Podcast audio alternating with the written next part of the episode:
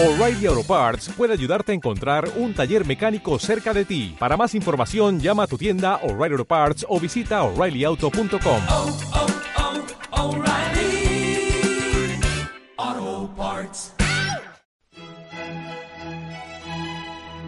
Para esta noche hemos elegido un tema que nos compete a todos, porque vamos a hablar justamente de una lucha que se genera dentro del interior de cada uno. ¿Alguna vez se han preguntado? A veces cuando tenemos que tomar esas pequeñas decisiones de todos los días o esas grandes decisiones que la vida nos pone por delante y adentro nuestro tenemos dos voces que nos incitan a hacer cosas distintas. ¿Por qué nos pasa eso? ¿Por qué dudamos? ¿Por qué hay una voz que nos lleva a un camino y otra que nos lleva para otro? Eso es la- las preguntas que intentaremos responder esta noche.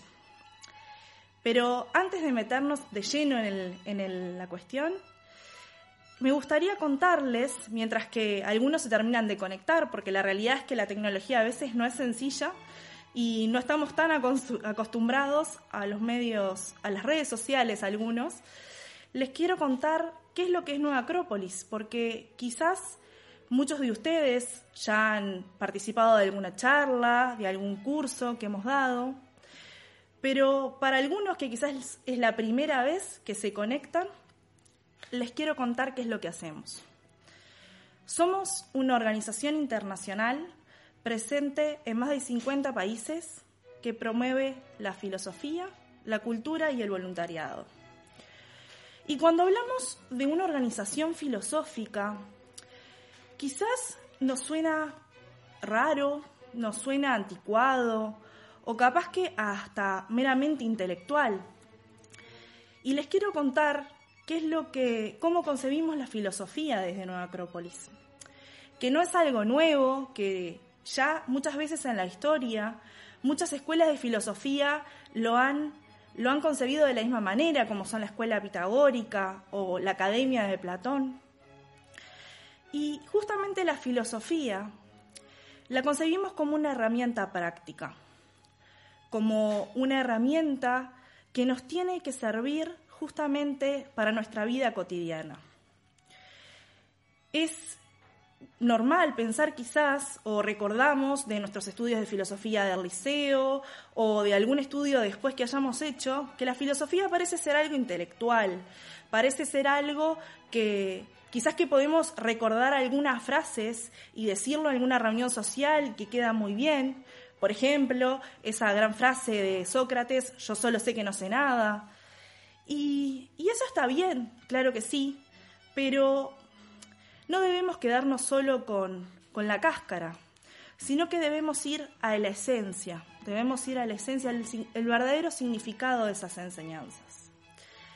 Capaz que para entender un poco más, tenemos que ir al significado de la palabra filosofía, que es amor a la sabiduría. Nos podemos preguntar entonces, ¿qué es la sabiduría? La sabiduría es ese conocimiento de las leyes de la naturaleza, de quiénes somos, de dónde venimos, a dónde vamos, qué es la vida, que tantas veces quizás nos hemos preguntado. Es por eso que la filosofía entonces se transforma en una, en una herramienta de autoconocimiento. Capaz que para poder contestar esas preguntas que, me hacía, tenemos que además recurrir un poco a la historia, para conocer la historia de la humanidad. Y capaz que hay que reflotar esos grandes héroes de la historia. Se me ocurre un Leónidas en la batalla de las Termópilas o Marie Curie en su gran intento de dejar un legado en la ciencia que fuera práctico para todo el resto de la humanidad. Y esos grandes héroes buscamos rescatarlos, rescatarlos porque nos demuestran que podemos ser valientes, nos demuestra que el ser humano tiene mucho coraje, que puede soñar a lo grande y que puede plasmar sus sueños. También buscamos a través de la cultura rescatar a esas antiguas civilizaciones, como puede ser Egipto, América o, Roma, que normalmente nos quedamos únicamente con los restos arqueológicos, porque capaz que si tenemos la suerte de viajar o vemos algún documental, vemos esas maravillosas pirámides o esos acueductos romanos y nos maravillamos. Pero yendo un poco más a la esencia, yendo a ver más allá de sus símbolos, de sus costumbres, de su forma de concebir el mundo y la vida, podemos encontrar esos valores universales que fueron muy válidos en aquel momento y lo son aún ahora. Pero además, propongamos un voluntariado, un voluntariado activo a través de obras de ayuda social, campañas de recolección de ropa de abrigo, de alimentos, algunas actividades que realizamos en lo que pueden ser algunos caifes, hogares. Y creo que hoy en día, sobre todo con esta situación actual de pandemia mundial, de COVID-19, donde si vamos a recordar enero del 2020, que hace solo seis meses, ninguno de nosotros nos imaginábamos que aquello que creíamos muy firme, que creíamos muy sólido, de un día para el otro se podía derrumbar. Y al fin, al fin del día, lo que realmente nos queda es los unos a los otros, es ayudarnos entre nosotros y con eso logramos salir de cualquier situación. Es por eso que el voluntariado, las actividades que uno hace con generosidad y de corazón, es lo que, lo que nos ayuda a salir adelante en cualquier situación.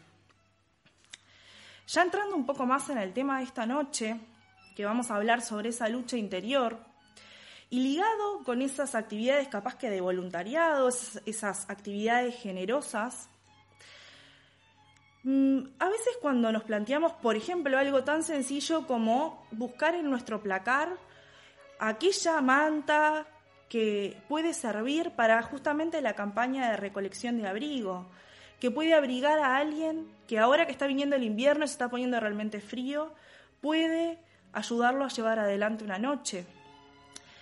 ¿Y qué nos pasa? Abrimos nuestro placar con el corazón inundado de esa generosidad y vemos allá en el fondo esa, esa manta que hace tres años que no usamos y que realmente no vamos a usar, esa es la realidad y decimos esto es ideal, esto es ideal porque está en buen estado, porque está muy bien, pero yo no la necesito. ¿Y qué nos pasa enseguida? Enseguida hay una voz, otra voz adentro nuestro que nos dice, para un poco, porque no sabes si no la vas a poder llegar a necesitar. Mirá si viene alguna visita de más y esa manta te podría haber servido. Y ahí estamos en esa lucha interior. Sabemos que queremos de corazón ser generosos, pero al mismo tiempo se nos viene esa voz que nos, nos dice, no, no, mejor quédatelo, que eso es tuyo. Y con eso luchamos todos los días y nos pasa a todos. Nos pasa también en algo muy sencillo y cotidiano, como por ejemplo cuando nos levantamos, cuando suena ese despertador y apagamos el despertador y enseguida tenemos que una voz que nos dice, pero vos tranquilo que tenés cinco minutos más, dormite, dormite que no hay ningún problema. Y tenemos otra voz adentro nuestro que nos dice, no, pero escúchame, tenés que llegar en hora al trabajo, tenés que empezar tus actividades, ya llegaste tarde ayer, no lo podés repetir. Y ahí de vuelta empieza esa lucha entre nosotros. O quizás un amigo nos pide que, que nos ayude en una mudanza porque necesito una mano. Y es un día como hoy, un sábado que nos despertamos y está lluvioso, sacamos un dedo para afuera de las mantas y está súper frío Y enseguida hay una voz que nos dice, no, pero si trabajaste toda la semana, trabajas tanto, das tanto por los demás, te mereces un sábado tranquilo. Y hay otra voz adentro nuestro que nos recuerda el amor que tenemos por ese amigo, el compromiso que hicimos y que quizás nos están esperando. Esta dualidad en nosotros realmente no es nueva, realmente no es del siglo XXI, no es del siglo XX, eh, no es algo de este momento histórico, sino que desde que el ser humano es ser humano, ha tenido esa dualidad y ha tenido esa batalla interior. Y realmente la encontramos en innumerables mitos, leyendas, libros.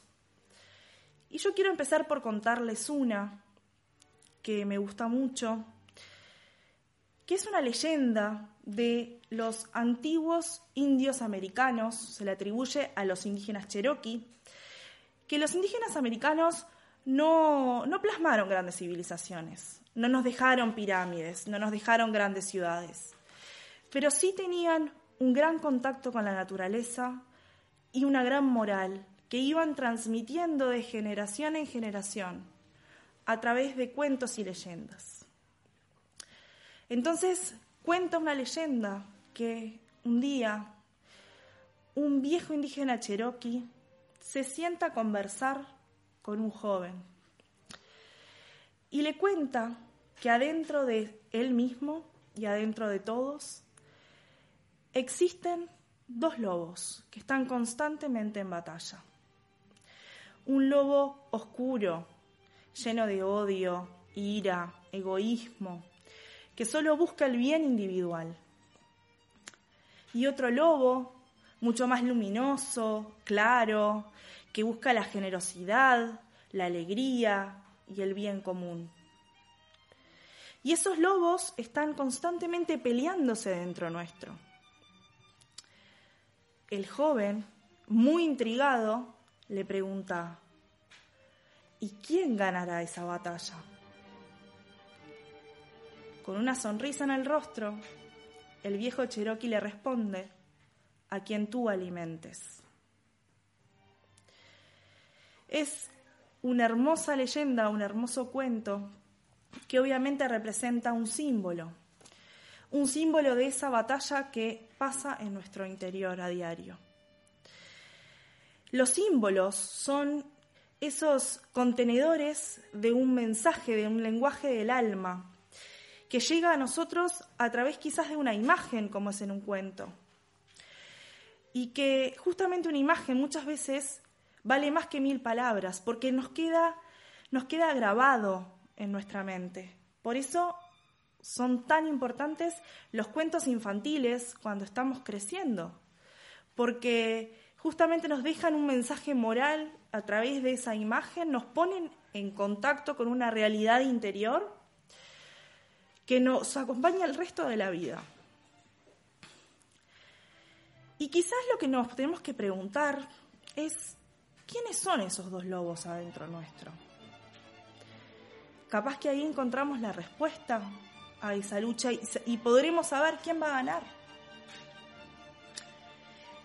La filosofía de Oriente y Occidente, sea Buda, sea Sócrates, Platón, los estoicos en Roma, nos hablan de que el ser humano tiene varias dimensiones. Quizás ustedes están viendo, yo no los veo a ustedes, lamentablemente, pero están viendo una parte de mí, están viendo mi físico.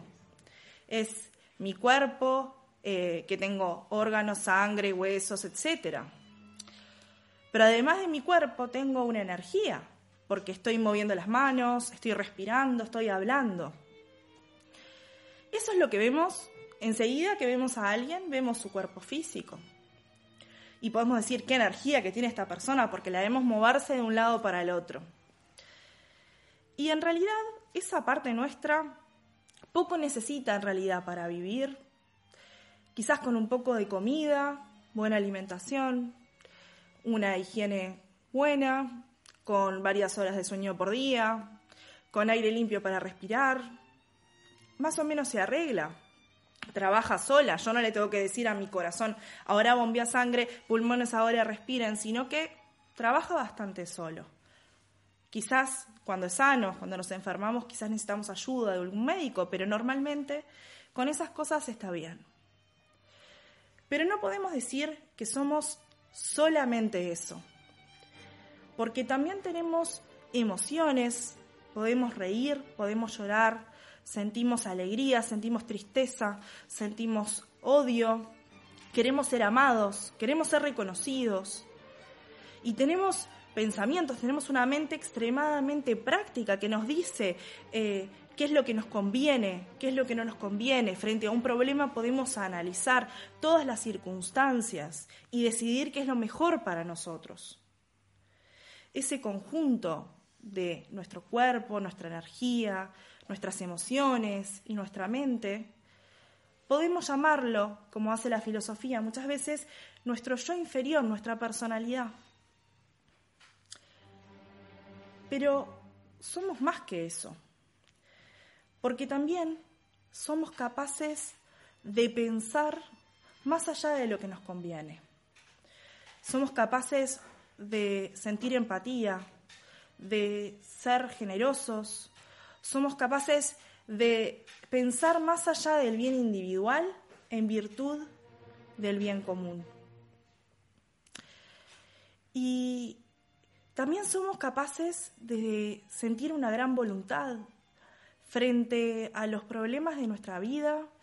A veces quizás cuando tenemos que ayudar a alguien que queremos mucho, algo adentro nuestro, una fuerza que no sabemos de dónde viene, aparece y nos ayuda a hacer lo que sea que tengamos que hacer en virtud de los que queremos. A eso, a, esa mente que está pensando en los demás, a esa voluntad, a esa, a esa parte de nosotros desinteresada, le podemos llamar nuestro yo superior. Y las dos partes, el yo inferior y el yo superior, forman parte de mí. Ahí encontramos el lobo oscuro con nuestra personalidad que solo se quiere ocupar de sí misma. Y encontramos el lobo claro que solo se quiere preocupar de de los demás, además de sí mismo, que quiere hacer lo que está bien, lo que se debe hacer, más allá de si me sirve o no me sirve. Por ejemplo, imagínense que yo desde ahora, después de esta charla, salgo a la calle y yendo a mi casa me encuentro con un sobre con 5 mil dólares, vamos a decir, por poner un ejemplo. Sería medio raro porque hoy en día todos hacemos transacciones bancarias, pero no importa. Imagínense que nos encontramos con ese sobre. Enseguida, cuando lo veo y lo agarro, mi personalidad lo que va a decir es, qué bueno, mirá, vas a poder comprarte ese celular último modelo que estabas mirando, o vas a poder hacer ese viaje, después de que pase la pandemia, Vas a poder hacer ese viaje que tanto querías o comprarte eso que necesitabas para tu casa. Pero otra voz adentro nuestro nos va a recordar que ese dinero no es nuestro y que no nos lo ganamos y que capaz que si lo gastamos, siempre que veamos ese objeto que parece que nuestra personalidad quiere y necesita, nos va a recordar que eso no es fruto de nuestro propio esfuerzo, sino que capaz que hay alguien que lo necesita y que lo está buscando y que trabajó mucho por él y que tenemos que buscar el dueño de ese dinero. Y de vuelta se nos genera esa dualidad, esa lucha que hablaba ese viejo Cherokee acerca de ese lobo blanco y ese lobo negro, ese yo superior, ese yo inferior, que me está diciendo constantemente dos formas de actuar, y la gran pregunta es, ¿a quién vamos a escuchar? ¿A quién vamos a hacerle caso? Además de esa leyenda, les traje esta noche un, un, libro, en realidad una historia que está plasmada en un libro que estudiamos en profundidad en nuestros cursos de filosofía práctica, que se llama El Bhagavad Gita que está incluido en una gran epopeya hindú que se llama el Mahabharata y que también nos va a hablar de un símbolo, también nos va a hablar de esa, de esa guerra interior. Ese, esa historia justamente, eh, bueno, acontece en la antigua India, se dice que fue escrita hace más de 2000 años, pero que antes de eso se transmitía oralmente de generación en generación, igual que quizás los indígenas americanos. Y es la historia de una familia, de una familia que se disputaba entre dividida en dos partes se disputaba el reino de el reinado de una ciudad, de Hastinapura, la ciudad de los elefantes blancos. Esa familia estaba dividida en dos partes, como les digo, y las dos partes querían reinar. Por un lado estaban los curús o los curabas, como prefieran, que justamente eran, solo se preocupaban por ellos mismos, eh, eran egoístas, solo querían el bien individual, querían reinar para el bien individual. Y por otro lado, estaban los pandavas, que eran hijos de dioses, príncipes, que querían justamente reinar para que en esa ciudad reinara la generosidad, el bien común, la empatía. Y por supuesto, toda gran historia, ¿qué es lo que tiene? Tiene un héroe. Y en esta no falta tampoco. Tenemos al gran príncipe Pandava, Arjuna, que era un gran guerrero, se había mostrado muy valiente en batallas anteriores y que estaba al frente del ejército de los Pandavas. Antes de comenzar la batalla, le pide a su cochero que por favor lo llevara a un lugar donde pudiese ver, contemplar todo el campo de batalla. Krishna, que era su cochero, lo lleva justamente a un lugar donde podía ver y mirando el ejército de los curús, de sus oponentes, observa que estaba compuesto de sus familiares, sus tíos, sus primos, sus de aquellas personas con las que había crecido. Y horrorizado por esa imagen de combatir en contra de ellos, se tira las armas en el carro y decide que no va a combatir. Justamente aquí es donde comienza el Bhagavad Gita, que también se llama Canto del Señor o Canto del Maestro, donde justamente Krishna, que no es un cochero cualquiera, Krishna, con toda su sabiduría, va a recordarle a Arjuna la necesidad de luchar esa batalla. Luchar no por eh, el bien individual, sino justamente para encontrar el bien común y que reinara la justicia, la belleza, la verdad y la bondad en ese reino de Hastinapura. Obviamente, esta no es una batalla física, ¿no? Es una batalla, es un símbolo también. Es un símbolo de aquello que pasa dentro de nuestro interior. Y nos podemos preguntar quiénes son estas partes, qué simboliza cada uno de estos elementos que estuve describiendo. Por un lado, tenemos a los curús, ese ejército egoísta que buscaba solo el bien individual y que se parece un poco a nuestros propios defectos, eh, a nuestros propios defectos que son parte de nuestra personalidad, que los tenemos todos que son aquellos que nos impiden obrar quizás como queremos, obrar como debemos. Es aquellos egoísmos, aquellas vanidades, el odio, la ira que muchas veces sentimos porque es parte del ser humano. Pero también tenemos a esos pandavas que también están adentro nuestro, que justamente son todas esas virtudes que tenemos, toda esa, esa fuerza, esas, esa generosidad, esa empatía hacia los demás. Podemos reconocer ese lobo blanco dentro de los pandavas, ese yo superior, Y también podemos reconocer nuestra personalidad, nuestros defectos dentro de los Kurus. Y tenemos a ese héroe, ese Arjuna, que representa nuestra conciencia, nosotros, que estamos en el medio del campo de batalla, mirando a ambos lados y no sabemos qué hacer. Justamente lo que nos enseña el Bhagavad Gita es que a través de ese símbolo que puede ser de matar a esos kurús, que más que matar simboliza armonizar, porque obviamente son parte nuestra. ¿Y por qué dice que son familiares? Porque nuestros defectos conviven con nosotros y han convivido con nosotros desde siempre. Es de ahí que sale esa frase de yo soy así. Y bueno, sí es cierto, son parte de nosotros. Y a veces es muy difícil reconocerlos, es muy difícil eh, verlos y, lograr cambiarlos, pero son aquellos que no nos permiten que ese lobo blanco, que esos pandavas puedan justamente reinar en nosotros mismos y guiar nuestras acciones, que eso es lo más importante.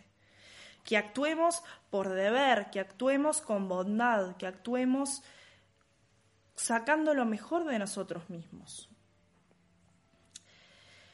Quizás no se trata de, de matar, sino se trata de dominar, como diría Confucio, de armonizar, ese li que hablaba Confucio, justamente es esa armonía, encontrar esa unidad para que justamente nuestra personalidad, esos curús, se transformen y se transmuten en virtudes y se pongan, toda nuestra personalidad se ponga eh, a servicio de nuestro yo superior, para que pueda salir lo mejor de nosotros. Les pongo un ejemplo. No sé si les ha pasado que a veces nos pasa a todos que estamos en un mal día y vamos a un amigo y le hablamos mal, le decimos cosas que realmente no sentimos, pero nos, nos dejamos llevar por la ira y decimos cualquier cosa y nos vamos todos enojados. Y cuando llegamos a casa o a veces en el camino, nos calmamos un poco y nos ponemos a pensar que realmente qué injustos que fuimos y cómo realmente no pensamos eso que dijimos. Nos dejamos llevar completamente por la ira y lastimamos a la gente que queremos y actuamos de manera que no nos gusta. Y la realidad es que a veces logramos superar ese orgullo que se nos genera porque nos damos cuenta que nos equivocamos y no nos gusta equivocarnos. A nadie le gusta equivocarse. Entonces, enfrentar a nuestro amigo y decirle, me equivoqué, perdón, te dije cosas horribles, redimirnos frente a él, también nos genera un problema. Porque enseguida que estamos pensando, ay no, le tengo que decir a fulano que enseguida sale esa voz que nos dice, bueno, pero en realidad vos estuviste mal, pero él también tal cosa y tal cosa. Y ahí empieza esa voz, ese orgullo, esa vanidad que nace adentro nuestro, que no nos permite justamente eh, reconocer que nos equivocamos, pedir disculpas y enmendar nuestro error.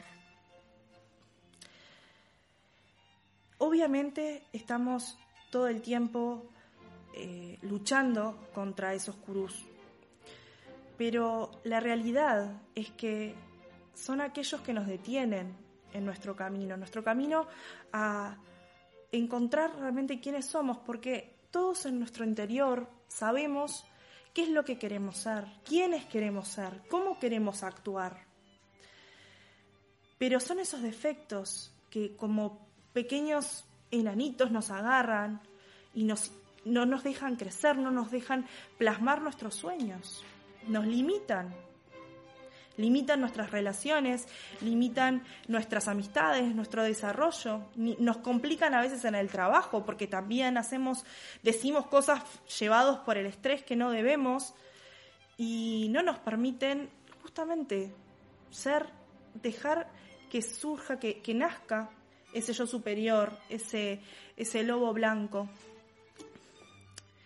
Es por eso que la filosofía nos cuenta esa necesidad de, armonía, esa necesidad de transformar los curús, los defectos en virtudes.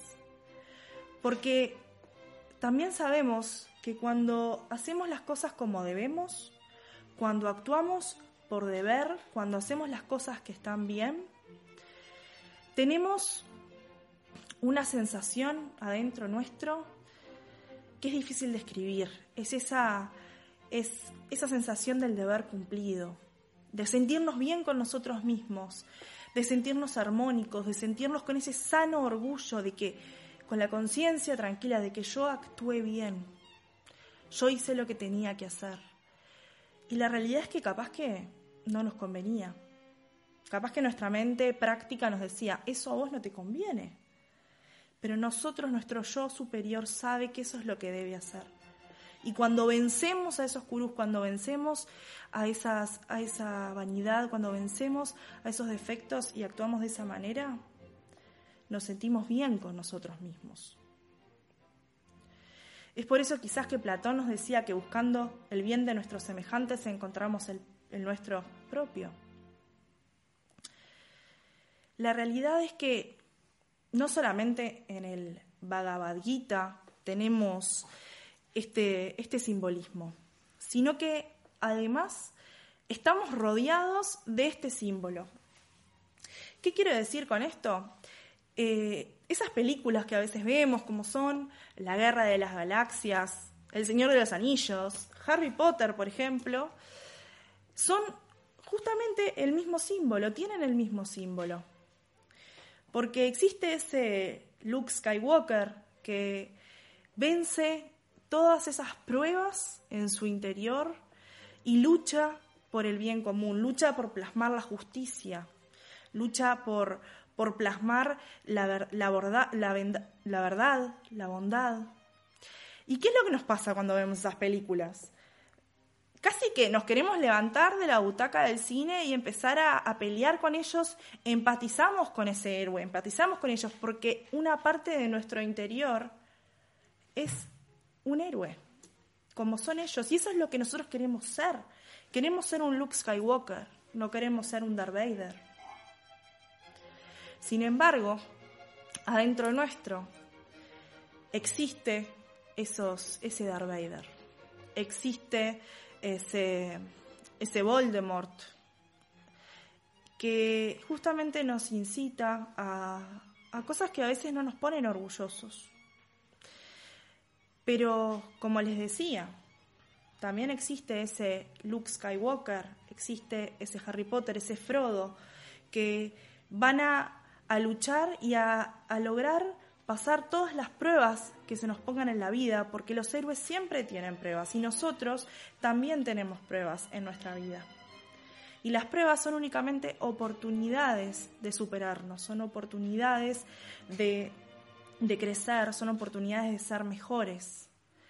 Y como ese Frodo que eh, logra superar todas las pruebas, más allá de cuando no tiene fuerza, porque así como, como ese Arjuna que viendo la, la guerra que tenía por delante se desalienta, porque a veces todos nos desalentamos y creemos que no tenemos fuerzas, que no tenemos fuerzas para seguir adelante, que la batalla parece muy dura, que la guerra parece muy difícil. Pero siempre tenemos un Krishna, siempre tenemos un Merlin, siempre tenemos un Dumbledore que justamente que nos recuerda esa fuerza interior, que nos recuerda que realmente somos héroes y que podemos vencer esas batallas y que los problemas no son más que oportunidades y que quizás justamente en eso, en esas, en eso, en esa lucha interior, en ganar esa armonía, en ganar ese li, en en luchar contra nuestros propios defectos, podremos encontrar a ese, a ese yo superior, a, ese, a esa persona que queremos ser y que queremos mostrarlo al resto del mundo. Y algo muy interesante que decía Confucio, que él nos decía que si nosotros buscamos ser mejores personas, y logramos alguna, ganamos alguna batalla, seríamos, tendríamos mejores familias, porque si todos los hacemos, somos mejores personas, tenemos mejores familias. Y si tenemos mejores familias, tenemos mejores barrios. Y si tenemos mejores barrios, tenemos mejores ciudades. Y si tenemos mejores ciudades, tenemos mejores países. Y si tenemos mejores países, tenemos un mundo mejor. ¿Y quién no quiere un mundo mejor? ¿Quién no quiere vivir en un mundo donde, donde lo que permanezca sea la justicia, sea la bondad, sea la empatía, sea la generosidad hacia los otros? Pero en esa búsqueda realmente de, de, dominar nuestra personalidad, en esa búsqueda de convertir nuestros defectos en virtudes. Quizás ahí, como yo les contaba, con esa sensación de batalla ganada, de deber cumplido cuando actuamos como debemos y no como a veces quiere la personalidad, justamente vamos a encontrar un poco de felicidad capaz, quizás un poquito de libertad, porque ya no nos vamos a llevar por nuestras pasiones, sino que vamos a actuar como debemos. Vamos a ser un poquito más felices, vamos a, ganar un poco más de paz con nosotros mismos y con los demás. Y como nos decía ese viejo indígena cherokee en el cuento de los dos lobos, depende de nosotros. a qué lobo alimentemos depende solo de nosotros. Y esa batalla solo la podemos llevar adelante nosotros. Pero sabemos por todos esos héroes que tenemos en la historia, esos héroes que vemos en la ficción, no importa, que podemos ganar esa batalla, que podemos ser mejores y que podemos, ¿por qué no?, hacer un mundo mejor.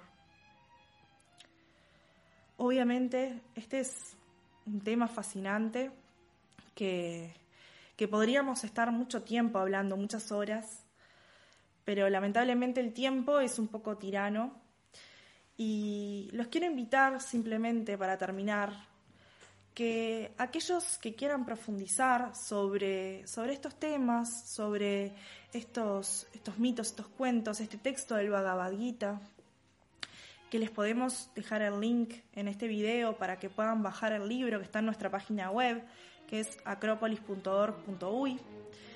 Pero aquellos que les interese un poco más indagar en estos símbolos, en esta guerra interior, en cómo vencerla, y conocernos un poco más a nosotros mismos, los invito a participar de nuestros cursos de filosofía, a suscribirse a nuestro canal de YouTube, que tenemos varios videos más eh, sobre temas de filosofía, música, que quizás les pueda interesar.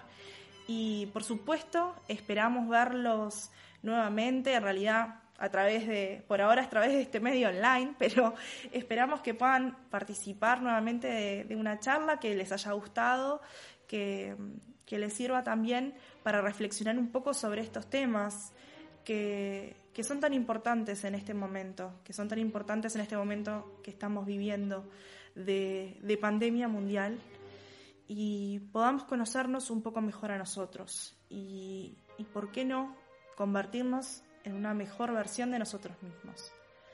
Así que muchas gracias por acompañarnos y buenas noches.